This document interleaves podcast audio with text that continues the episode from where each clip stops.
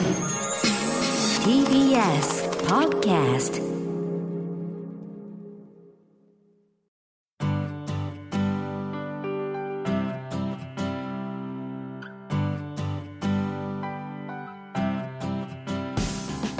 皆さんご機嫌いかがでしょうか？安藤博樹でございます。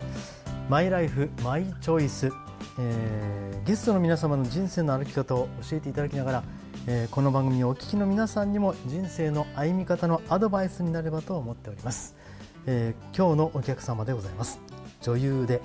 語りそして歌い手の高橋恵子さんです。お願いいたします。よろしくお願いいたします。もう佇まいが品がある。ええ 何もしてません。いやいやいやいや何もしていないのに品があるのが、えーすごいところでございますけども、初めましてなんですね。そうですね。光栄でございます。よろしくお願いいたします。えー本当、凛とした高橋恵子さんでございますがただ人生は結構波乱万丈と私が申し上げていいのか分かりませんがそれでよろしいでしょうか？ですね。きっとね。ちょっともう過去のことはだいぶ遠い昔なので、はい、忘れていることも多々ありますけれども。はい、ご自身でもそういうことでいいと肯定していただいたのでありがとうございます、はい。今日はいろんなお話が伺えればと思っておりますよろしくお願いいたします、マイライフマイチョイス。今回は高橋恵子さんにお話を伺います。公益財団法人日本尊厳死協会プレゼンツマイライフマイチョイス。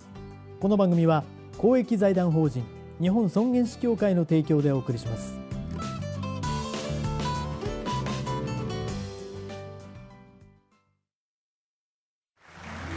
すごく素敵な舞台だったわね。主人公の生き方最後が泣けたわ。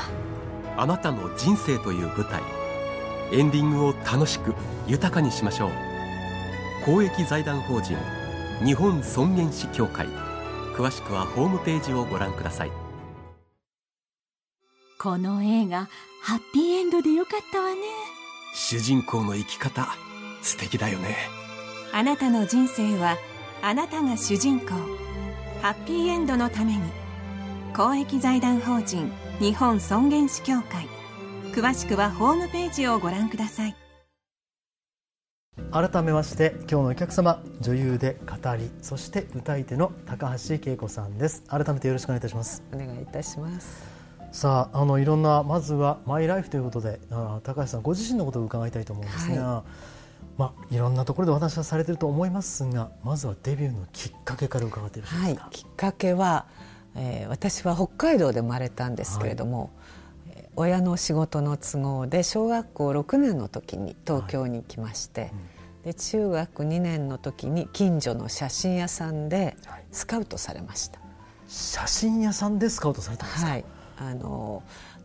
その当時大映という映画会社があって、それのスチールマンですね、はい。あの映画の場面を撮るカメラマンはい。の方がちょうどその写真屋さんにお友達ではい。いらしてたんですね、はい。眼鏡の奥からじっとこう見てるおじさんがいるなと思ってたんですけれども、後から、えーその方から、えー女優にならないかということを言われお親にですねはい。連絡があって、はい。はい親御さんからちゃんと攻めたわけですね。そうですね。はい。はい。であの、まあ、お父様はね今日ご応援してくださったというふうに伺いましたけええあれど、の父は俳優になりたかったらしく、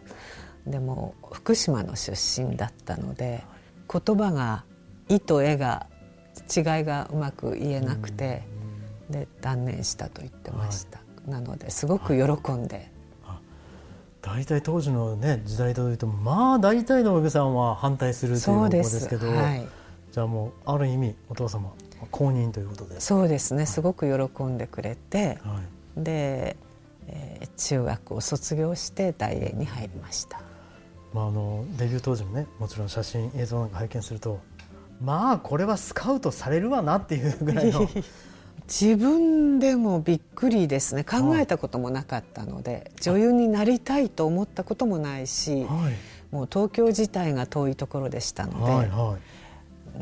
い。でも親が喜んでくれたというのと、うん。まあ、親の面倒を見なきゃなというのがあったんです。兄が10歳上ではい。いたんですけれども私が、ええー3歳の時、兄が13歳の時に他界したので、あの脳性麻痺だったんです生まれてすぐに、それで私が親を面倒見なきゃというのがあったんで、うん将来的にはっていうこともありますもんね。はい。でその使命感で、はい。まあ、ある意味女優になられたっていう感じですかね。そうですね。親もお自分ができなかったことを夢を、まあ、託してくれてるし。うん。いやあの、まあ、なかなかね女優さんになる方でその親を支えなきゃということではい。なる方、もちろんいろんな方いらっしゃると思いますがなかなかねあのそうなのかもしれない。そうですね。あのその当時でもそそういう考えの人は少なかったのかな。すごく遅い44歳の時の子供なんです。ち父がね、はい。だから定年退職をしてから私を大学に上げるには親元からと思って東京出てきたんですよ。その考えがあった上でですが、まあ、それある意味飛び越えて女優さんにもなったということでねはい。ただあの、まあ、デビュー作が「ええ。まあ、高校生ブルース」というね、はい。あのちょっといろいろあって急遽デビュー作になったそうです。あの違う方がやるはずだったようですけれども、はい。急遽できないということで、は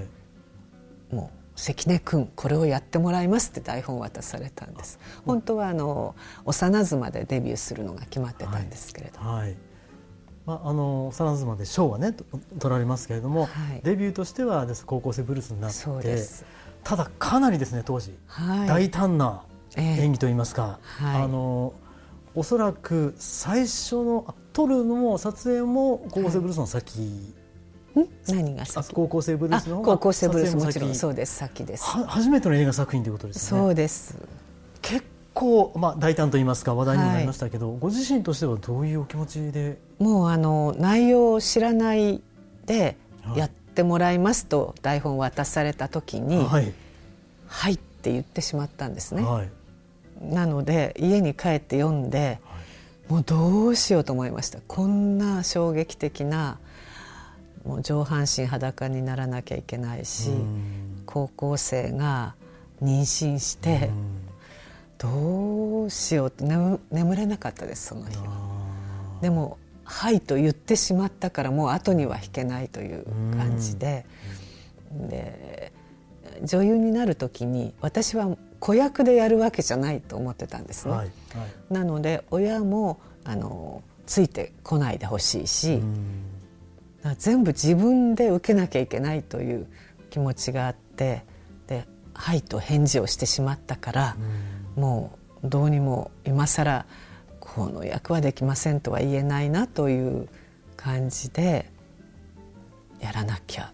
いけないっていうふうに思う思いました。あの高橋さんのお話を伺ってると責任感の塊ですね。大山さんに対しても。ねああね、もっと楽に生きればよかったのになと思うこともありますけど、え今の言葉が非常に重く私にはあのすごく突き刺さりました。はいでも僕は多分あの自分で勝手に世代だと思っていたんですが「太陽にほえる」の進行のイメージがすごく強くて、はい、ただあれをこうやってらっしゃった年代を見るとまだ僕は4歳5歳だったので、えあのそれがリアルタイムではない17歳でした。17歳だったんですか、はい、17、18。これは警察はダメですね。ダメですね。17歳の女の子を本当働かせたらダメですね。そうですよね。あそんなあの法律違反を犯してまでの出演だったんですね。で少年科だったんですね、はい。あの2年目から、はい。最初はお茶組だったんですけど、はいはい。で少年科で少年をこう捕まえると必ず私より年上の若い役をやっている俳優さんなんですよ。大体22とか、でしょうね。はい。なかなか17歳の役ね当時17歳の方がやるってこともないですし、はい。まして少年家ですから。はい。はあ。でも僕は当時見ていてまあ再放送かもしれませんが、拝見していて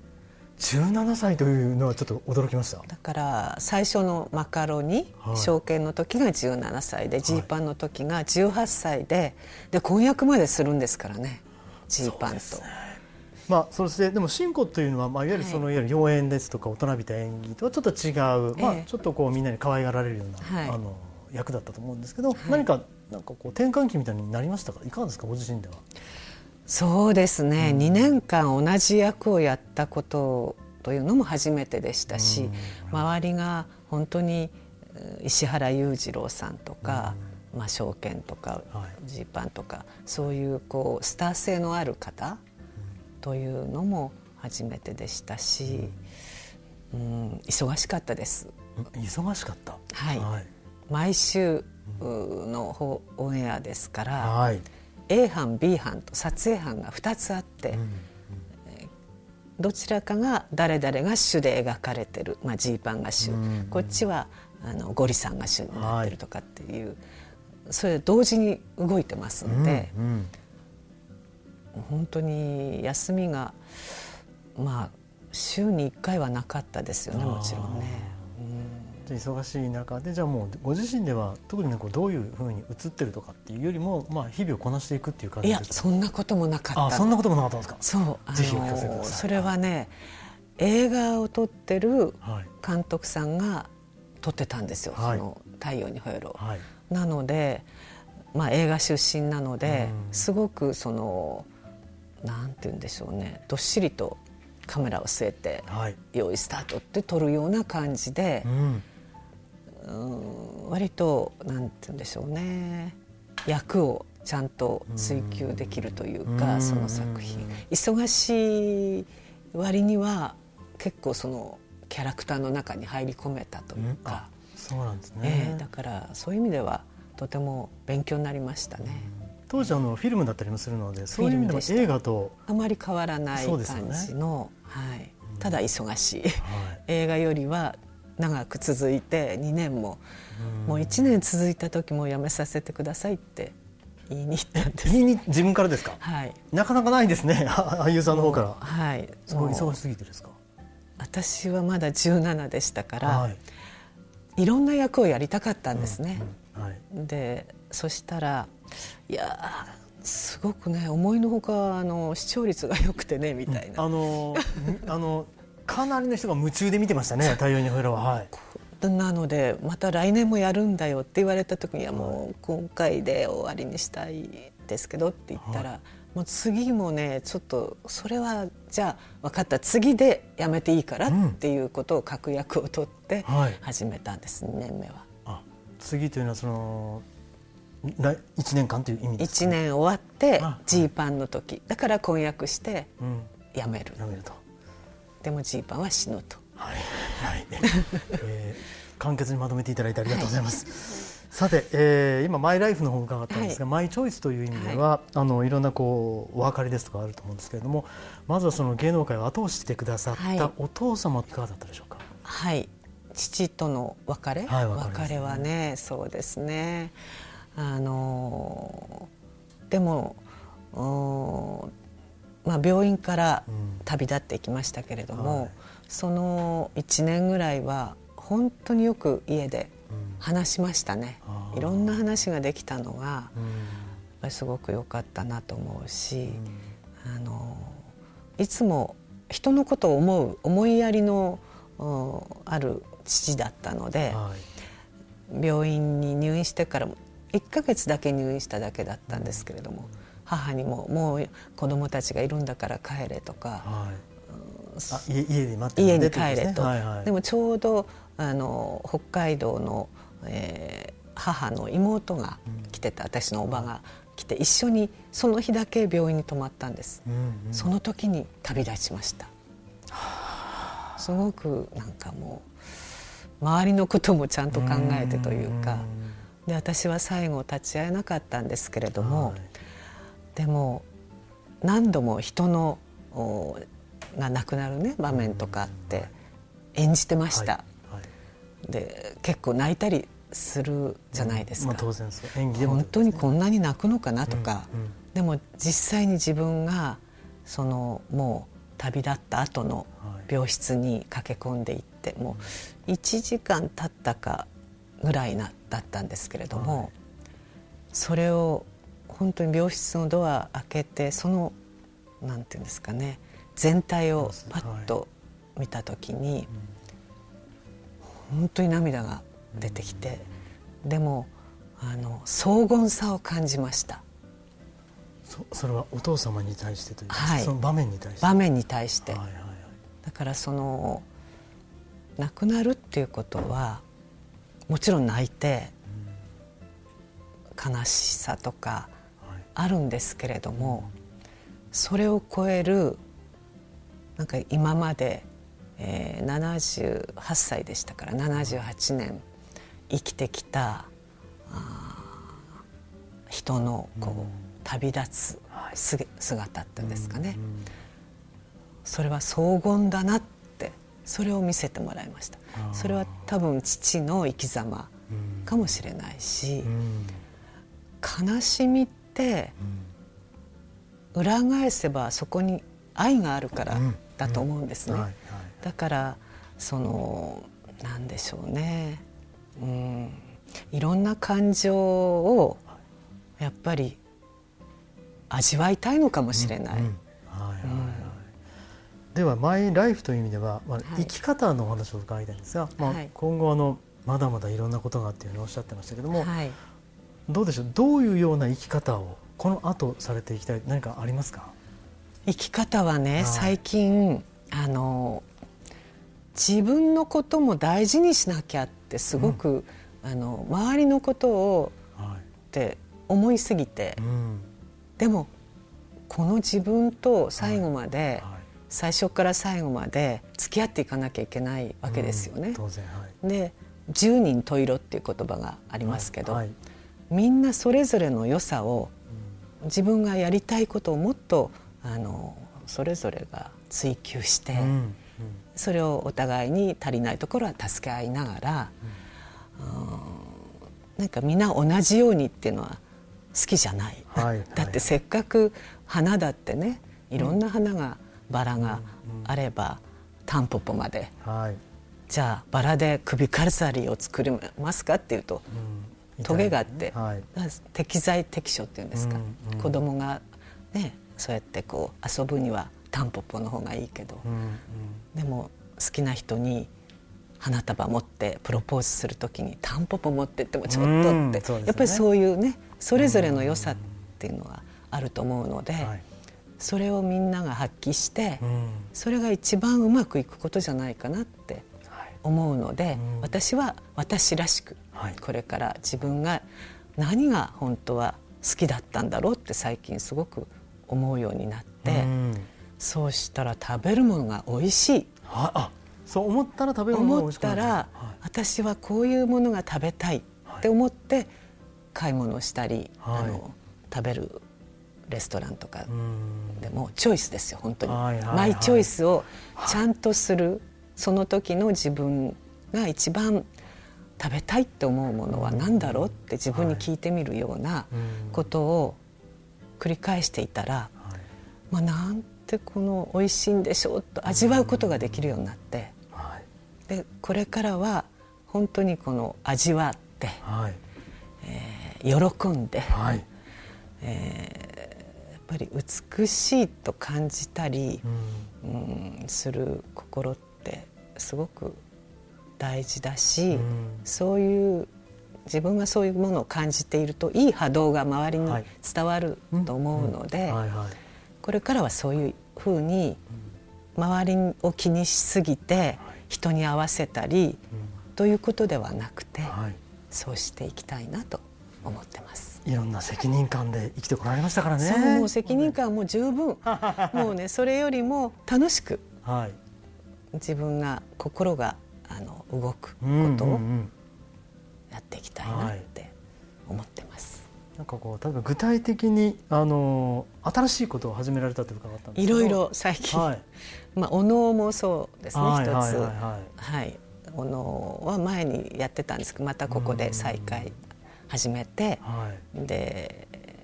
いずれ海外で踊りたい。はい、あ能を舞いたいということですね。はい、とあとはね 再来年なんか、はい、ラップ？ラップ？はい。ええホップヒップ？ヒップホップです。いやいいおかしい。私ね。ごめんなさい。今の使わせてもらいますけど。絶対使って これも天才なの。はい、あのカタカナをちょっと間違える天才で、はい、それが本当にボケてんのってわざとボケてんのっていうぐらい自然にボケられるんですね。あのね、今ごめんなさい、本当失礼な言い方かもしれませんが、可愛いって思っちゃいました。よく言われるんですはいですよね。はいはい整理します。ヒップホップを。ええこれどういう経緯で、などういうそれはね、はいそういうしかも再来年というのがますます気になるんですけど、はい。役役で舞台であっていう話が来たので、はい今聞いてるところです。じゃあヒップホップを聞きながら、勉強してこれをだから舞台で披露するということ。そうですすよ。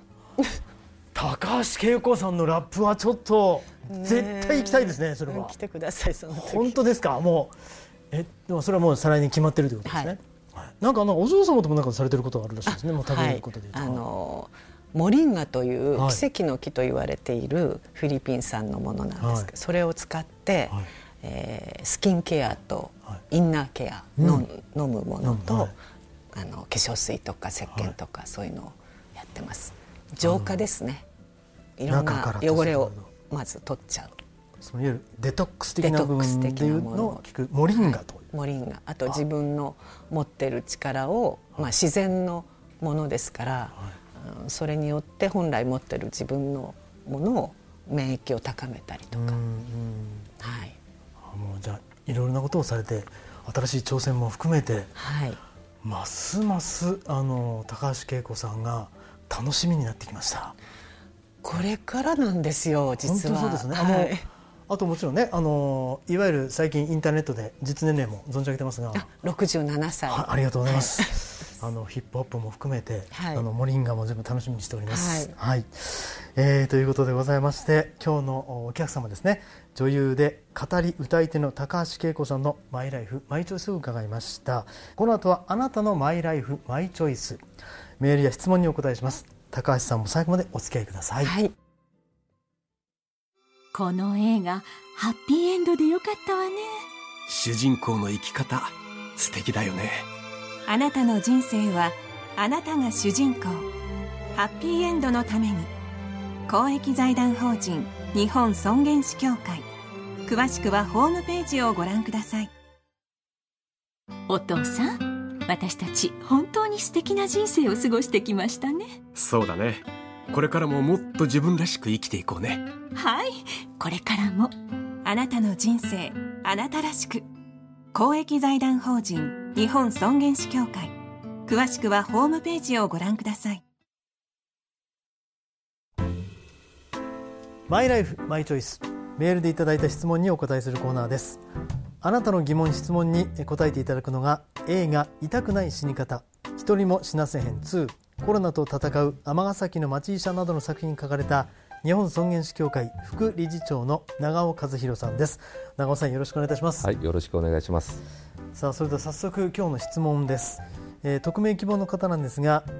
私自身は自分の最後は自分で決めたいと思っているのですが自分が尊厳死を希望しても子どもたちが延命治療を頼んだら私の希望は叶えられなくなってしまうのでしょうか、えーこういう質問です。長尾さんこちらいかがですか、まああの末期がんというか、まあ、がんの場合は、まあ、最後まで結構意思表示しっかりできます。しかし、まあ、認知症とか、えー遷延性意識障害といって、まあ、何ヶ月ももう意識がない状態になると本当本人の意思がよくわからないということで、ご家族の意向にえー従わざるを得ないのが、まあ、現状だと思います。はい。でまずあのそういうふうに考えられるんであれば、あのまずリビングウィルを書いてほしいな、はい。でそれだけではやっぱ不十分で、やっぱそのお気持ちを、まあ、書面で残すわけですけどもその時に家族の人にも署名いただくいうことが必要ですし、で書いたら終わりじゃなくて定期的に、まあ、そういう、まあ、家族で、まあ、話し合いなかなか難しいと思いますけども何、えーなんかの時にそういう話し合いをしてその記録を実は残しておくことが大事ですね。そこにまあ主治医の先生の、まあ、もうお話し合いに話あの入っていただいて、でまあ、記録しておく、まあ、これを実は人生会議といいまして、これが国策となってもう数年経ちますけどね。あのやはりリビングウィルを書いた上で、えー話し合い人生会議をするということが、まあ、これから本当大事になってきますね。で教会ではですね実はリビングウィルノートっていう冊子を出してます。で世の中にはエンディングノートっていうのがたくさんあるんですけど、はい。リビングウィルノートすなわち亡くなった後じゃなくて、亡くなるまでの医療についての希望が主体になったまあ、話し合いの記録このリビングルノートをぜひそこにこう日記のように、えー、話し合いの記録を残していただいてそうなると、まあ、何かあった時に、えー、やっぱりこういうプロセスを経て、えー、最後に至る、まあ、みんな決断していかないといけないんですけどそういう参考になると思いますね。ですから人生会議をしっかりやると。そしてリビングウールノートにそういうのを書いていただくと願いは叶うんじゃないかなと思ってます。そこのあの家族とのご本人の帰りはもうなくなりますもんね基本的に。そうですね、うん、まあ、実際には家族といっても長男さん長女さん、うん、何人かいて、はい、意見が食い違うっていうことはもうしょっちゅうあります、はい、ですからもうそこはもういわゆるまだ家族会議みたいなものをしっかり開いていただいて、あのキーパーソンって言いまして、まあ、家族のいわゆる代表者を決めていただく、こういう場面もあるんですね、まあ、そうしないと意見がまとまらないということで、えですから本人そして家族のキーパーソン、そして医者やケアマネや訪問看護師、まあ、みんなで話し合うという場が必要だと思ってます。もうぜひ皆さんこういったことがないように齟齬がないようにしていただければ、はい。本人にとっても家族にとっても幸せですもんね。そうですね。まあ、ぜひそういうふうに思われてることは素晴らしいんで叶えるように、まあ、いろいろ勉強していただいたらいいなと思うし、はい、はい、教会のホームページ本当に充実してますし、うん、あのこのねこういった放送のバックナンバーもありますしね、はい、まあ、ぜひ知識を得ていただければなと思います、さてあなたのマイライフマイチョイスメールや質問をお待ちしております。この番組へのメールはマイライフ905アットマーク tbs.co.jp アルファベットの小文字で mylife905 アットマーク tbs.co.jp までそして日本尊厳死協会のホームページご意見お問い合わせページそれぞれでお待ちしております。さあ今日は長年地域医療に携わり尼崎の町医者とも言われている日本尊厳死協会副理事長の長尾和弘さんにお話を伺いました。長尾さんありがとうございました。ありがとうございました。お父さん私たち本当に素敵な人生を過ごしてきましたね。そうだねこれからももっと自分らしく生きていこうね。はい。これからも。あなたの人生あなたらしく。公益財団法人日本尊厳死協会。詳しくはホームページをご覧ください。すごく素敵な舞台だったわね。主人公の生き方最後が泣けたわ。あなたの人生という舞台エンディングを楽しく豊かにしましょう。公益財団法人日本尊厳死協会。詳しくはホームページをご覧ください。今日はお客様に女優で語りそして歌い手の高橋恵子さんをお迎えいたしました。高橋さん今日番組ご出演になってどんな感想をお持ちますお持ちですか？えー、もう本当にね素敵な引き出していただけるから、はい、もう楽しく過ごさせてもらいました、はい、私も本当に楽しかったです、はい、ということで改めまして、はい、高橋恵子さんでした。ありがとうございました。ありがとうございました。この番組は YouTube でもご覧いただけます。マイライフマイチョイス日本尊厳死協会 TBS で検索してください。お相手は安藤弘樹でございました。それではまた来週お会いしましょう。さようなら。公益財団法人日本尊厳死協会プレゼンツマイライフマイチョイスこの番組は公益財団法人日本尊厳死協会の提供でお送りしました。